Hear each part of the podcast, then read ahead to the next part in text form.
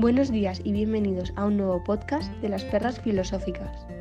Nuestra filósofa de hoy es Flora Celestina Teresa Enriqueta de Tristán y Mocoso, más conocida como Flora Tristán. Durante este audio comentaremos sus biografías, obras y pensamiento.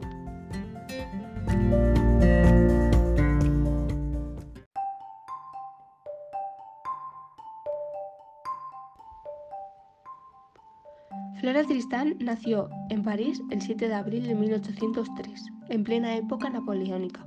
Fue hija del coronel marino Tristán y Mocoso, coronel peruano de la Armada Española y de la francesa Anne Laisney. Durante los primeros años de su vida, Flora no se vio privada de nada. La muerte de su padre cuando Flora tenía solo cuatro años sumió a la familia en la pobreza.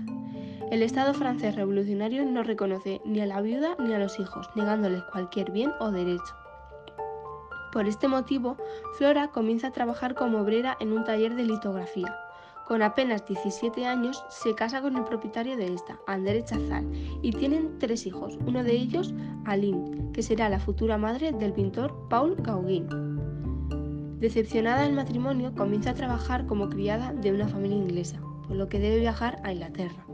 Se inicia entonces una lucha legal por la custodia de sus hijos que duraría 12 años. Sus amargas vivencias despiertan en ella un pensamiento y una actitud revolucionaria, que la convierten en la precursora del movimiento feminista. Viaja por, varios países, donde realiza trabajos de toda clase. Es en este momento cuando toma conciencia de su condición de paria. En 1833 decide viajar a Perú para reclamar la herencia que les corresponde de su padre, pero solamente consigue una pensión mensual. La etapa que pasa en Perú, donde asiste a la guerra civil y ve con gran diferencia en las clases sociales, será significante para el futuro de Flora, pues se convierte en defensora declarada de los derechos y libertades de la clase obrera y de la mujer. Participó en manifestaciones callejeras que terminaron el derrocamiento de Carlos X, como así también exigiendo la reincorporación de derechos derogados, especialmente la ley del divorcio. Percusiones de su marido continúan hasta el punto de recibir un disparo que la deja malherida. Finalmente es condenado y ella consigue librarse de él. A raíz de un viaje a Londres, donde Flora consigue penetrar en la Cámara de los Lores disfrazada de hombre y donde entra en cometo con los obreros que malviven en una sociedad que les da la espalda, decide dedicar sus esfuerzos en un futuro sobre todo a la clase obrera. Antes de empezar a gestarse las ideas de Marx y Engels, viaja por toda Francia dando apoyo a los trabajadores de su país. En 1844 fallece, víctima del tifus con, con solo 41 años, dejándonos plasmadas sus ideas y sus vivencias en su polífica obra de la cual destacan Peregrinaciones eh, de una paria, de 1837, Paseos en París, Selección de cartas, una recopilación de cartas del libertador Simón Bolívar, Unión Obrera, de 1843, así como otros dos libros a favor del divorcio. Un dato que me ha parecido muy curioso es que además de sus libros y de sus numerosos artículos sobre ella, tanto en Francia como en Perú, hay calles, escuelas y organizaciones de ayuda para la mujer que llevan su nombre.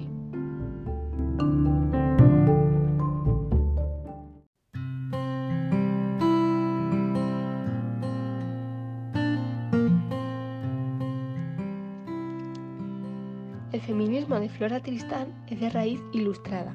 Presupone, por tanto, unas reivindicaciones y un proyecto político que solo pueden articularse a partir de la idea de que todos los seres humanos nacemos libres, iguales y con los mismos derechos.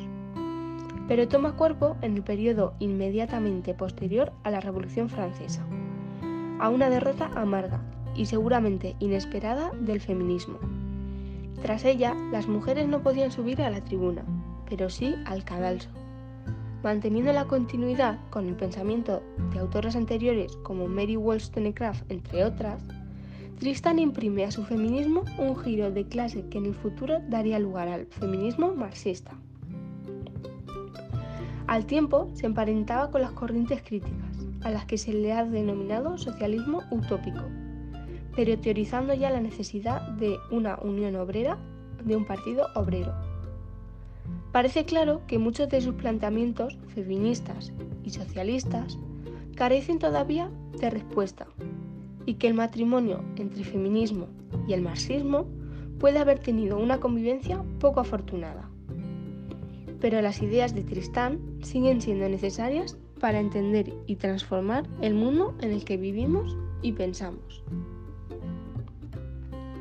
Han sido sus tesis feministas las que le han garantizado a Flora Tristán un puesto en la historia del pensamiento. Todas las desgracias del mundo provienen del olvido y el desprecio hasta que hoy se ha hecho de los derechos naturales e imprescriptibles del ser mujer. Escribió en 1843 en su obra más conocida, Unión Obrera. Esta mujer autodidacta, nacida en París en 1803, tuvo una vida intensa y azorosa hasta morir en Burdeos en 1844. Criada en la abundancia en los primeros años de su vida, pasó a la pobreza extrema. Sufrió malos tratos, tanto físicos como psíquicos, por parte de su marido. Se rebeló ante el sistema patriarcal de la Francia de entonces e intentó y consiguió ser una mujer libre e independiente.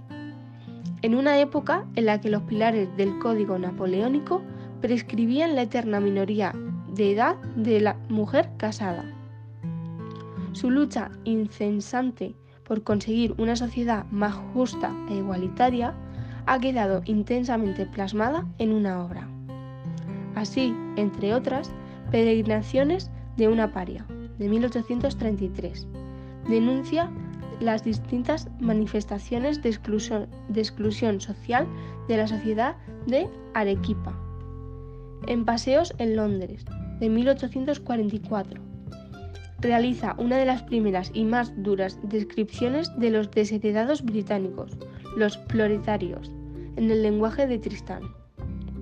Escribe entonces, la esclavitud no es mis ojos el más grande de los infortunios humanos desde que conozco el proletariado inglés.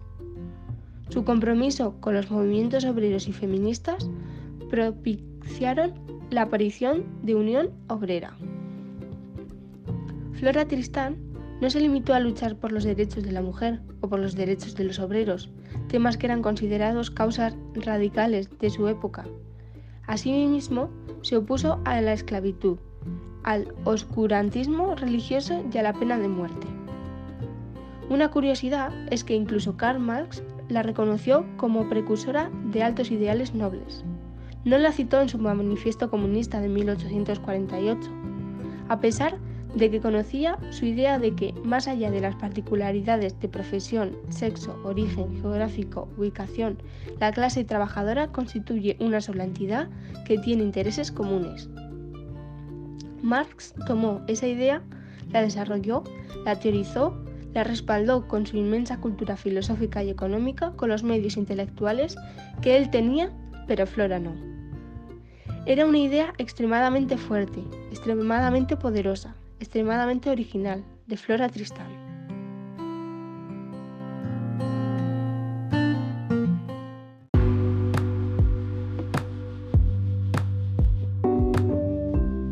Como hemos podido observar, Flora Tristán fue una mujer luchadora que influyó mucho tanto en el feminismo como en la clase obrera. Estoy con mi pareja Sergio Ortega, al cual le voy a hacer una pregunta sobre esta gran filósofa. ¿Crees que en la actualidad se sigue luchando por el feminismo en la clase obrera? ¿Crees que hay igualdades entre la mujer y el hombre en todos los trabajos?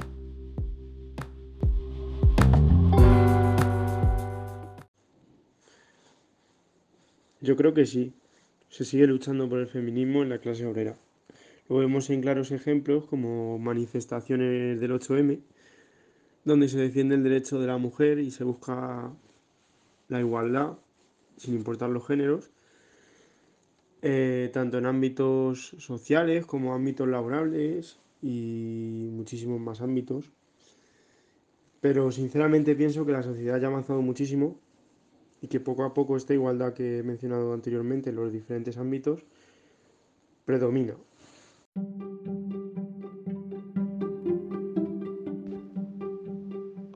A continuación, le voy a preguntar a mi madre, que se llama Julia, la misma pregunta. ¿Crees que hay en, eh, hoy en día en los trabajos las mismas igualdades para las mujeres que para los hombres? Pues ahora mismo no. Hay, hay trabajos en los que sí puede eh, desempeñar hombres y mujeres eh, igualmente, pero hay otros trabajos que implican, implican fuerza en los que la mujer le, le cuesta más. Y luego si ya hablamos a nivel de directores eh, generales, de empresas y eso, siempre una mujer tiene que como que parar su vida si quiere tener un hijo cuando un hombre no hace falta.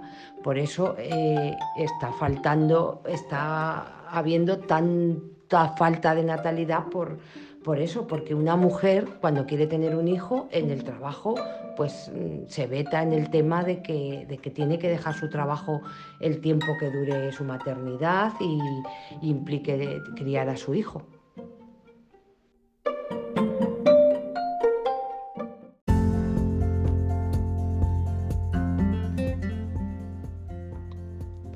Como hemos escuchado, Flora es una mujer que luchó sin parar hasta su muerte e influyó a filósofos tan importantes como Karl Marx, aunque estos no la reconociesen en sus obras. Por eso, con este podcast, quiero que sea un poco más reconocida por su pensamiento y sus obras en nuestra sociedad. Fue una mujer luchadora hasta el día en el que falleció por una enfermedad el 14 de noviembre de 1844 en Burdeos, Francia.